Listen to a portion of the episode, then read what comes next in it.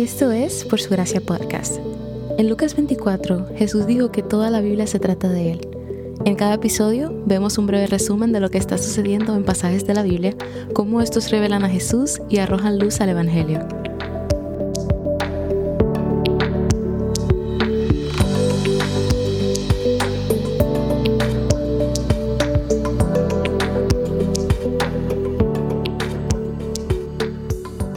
Dios acaba de prescribir las fiestas que Israel debe celebrar anualmente.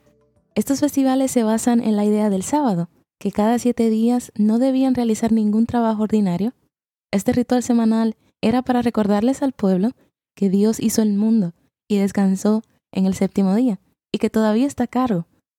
Podían descansar de su trabajo y confiar en que Dios proveería. En los capítulos 23 al 24 leímos sobre las fiestas sagradas, en el capítulo 25 leemos sobre los años sagrados y de celebración para Israel, el año de reposo y el año de jubileo. En el año de reposo, cada siete años, la tierra debía descansar y no podían plantar nada. Este descanso era principalmente para honrar a Dios como el proveedor de la nación, pero también ayudaba a la tierra. Este es un método utilizado incluso en la actualidad. Al permitir que la tierra descansara, se le restauraban nutrientes que se habían eliminado en los seis años anteriores de cosecha y daban mucho más fruto. Así como los seres humanos son revitalizados después de descansar, también debía ser así con la tierra. El año de reposo hacía para la tierra lo que un descanso hace para nuestras almas. Aparte del año de reposo, también debía ocurrir el año de jubileo cada 50 años. Durante este año la tierra descansaba, el pueblo regresaba a su propiedad y los esclavos o siervos eran puestos en libertad. El texto nos dice que la tierra debía descansar en el año número 49 y 50. Esto significa que no se plantaba nada por dos años, lo que seguro era preocupante para el pueblo de Israel. Pero el Señor les asegura en los versículos 18 al 22 que tendrán ayuda sobrenatural les dice que en el año previo al jubileo bendecirá la cosecha para que produzca suficiente para los dos años de reposo, incluso para un tercer año de reposo. Los israelitas simplemente debían ser obedientes y confiar en Él. Pero si somos honestos, realmente tienes que confiar muchísimo en Dios como tu proveedor para dejar que la tierra descanse durante dos años. Hacer esto significa que tu comida tiene que durar dos años sin que trabajes, hasta que llegue la cosecha del tercer año. Verdaderamente esto sí que requería fe. Leeremos más adelante que Israel no cumplió con esto. También leemos que en el año 50 toda propiedad de territorio o tierra era devuelta a sus dueños originales. A partir del versículo 23 leemos sobre todas las cosas que debían ser devueltas. En aquel tiempo, cuando alguien no podía pagar su deuda, podía entregar su porción de tierra a la persona a la que le debía dinero, y de esta manera pagaba su deuda indirectamente al permitir que la otra persona obtuviera ganancias al usar su terreno. ¿Y qué sucedía entonces cuando alguien no poseía alguna porción de tierra? Se convertía en un siervo o esclavo, como lo traducen algunas versiones de la Biblia. Pero ya he explicado anteriormente que esto no era esclavitud como lo pensamos.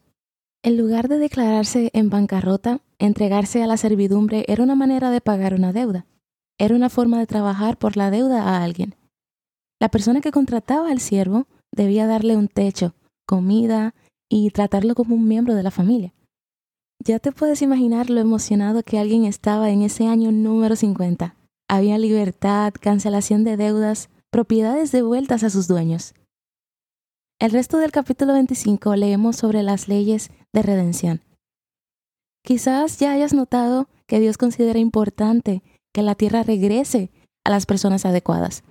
Esto se debe a que todas las tribus de Israel heredaron porciones de tierra. La tierra prometida era una parte del pacto que Dios hizo con Abraham en el libro de Génesis. El Señor no quería que ninguna persona de su pueblo estuviera desposeída de su terreno o sin hogar. El tema recurrente en el capítulo de hoy es la dignidad. El año de jubileo era un recordatorio de que Dios era su dueño. Él los liberó de la esclavitud en Egipto y canceló sus deudas.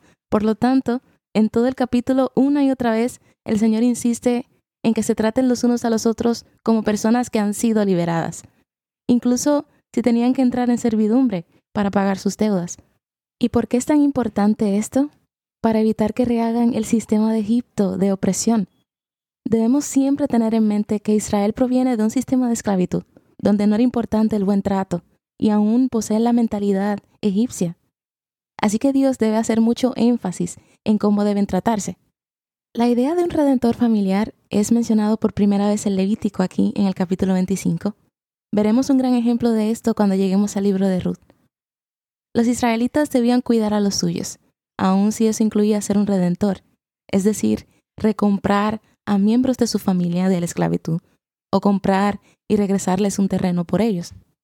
El año de jubileo celebraba redención y servía como un reinicio para el pueblo de Dios, para celebrar descanso y agradecer al Señor por todas sus bendiciones. Pero más que nada, mostraba que un redentor era necesario.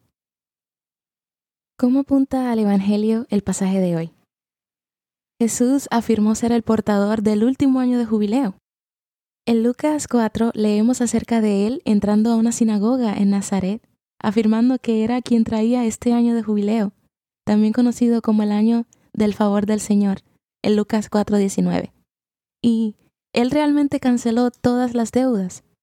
Él canceló toda nuestra deuda eterna y espiritual, según Colosenses 2.14, y liberó completa y finalmente a esclavos que nunca antes habían sido liberados.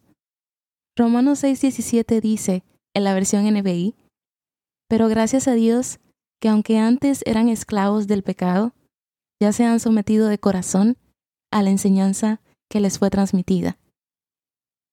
Éramos esclavos y Él nos liberó de nuestra esclavitud a la muerte y de nuestra esclavitud al pecado por medio de la cruz. En Cristo tenemos un sábado todos los días. Podemos descansar en el hecho de que Él trajo el jubileo a nuestras vidas, ha cancelado nuestras deudas con Dios y nos ha liberado de la esclavitud del pecado. ¿Qué viste del carácter de Dios en los pasajes de hoy? Yo vi que el Señor es un Dios de justicia él desea libertad para su pueblo. Él defiende a los pobres, provee para los necesitados y llama a los ricos a redimir a otros de sus deudas. Cuando medito en estas cosas, pienso en lo equivocada que estaba tiempo atrás, cuando creía que las leyes de Dios en el Antiguo Testamento eran muy severas. Pero esto sucedía porque no leía la Biblia para conocerlo. Si te encuentras en esa posición en la que yo estuve, te animo a dejar de un lado las ideas que has adquirido de Dios por medio de personas a tu alrededor y que permitas que Él se revele a ti en sus propios términos por medio de su palabra. Esto desafiará tu manera de pensar en muchas áreas, pero te lo prometo, valdrá toda la pena del mundo.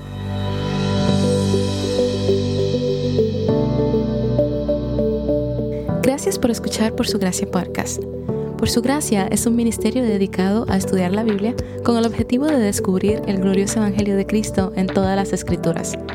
Para más recursos, sigue la cuenta Por su gracia estudios en Instagram.